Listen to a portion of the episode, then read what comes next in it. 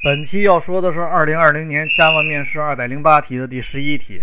面试官提的这样一个问题：普通类和抽象类有哪些区别？呃，这个问题太简单了，也没啥内涵，我就不深入讲解了，也不做演示了，直接说答案啊。一、普通类是不允许包含抽象方法的，抽象类是可以包含抽象方法的。当然，抽象类也可以不包含抽象方法。二、普通类可以实例化对象。也就是说，可以 new 出来一个对象，抽象类是不许不允许 new 操作的啊。呃，好了，这个问题就说到这些啊，呃，我们下期再见。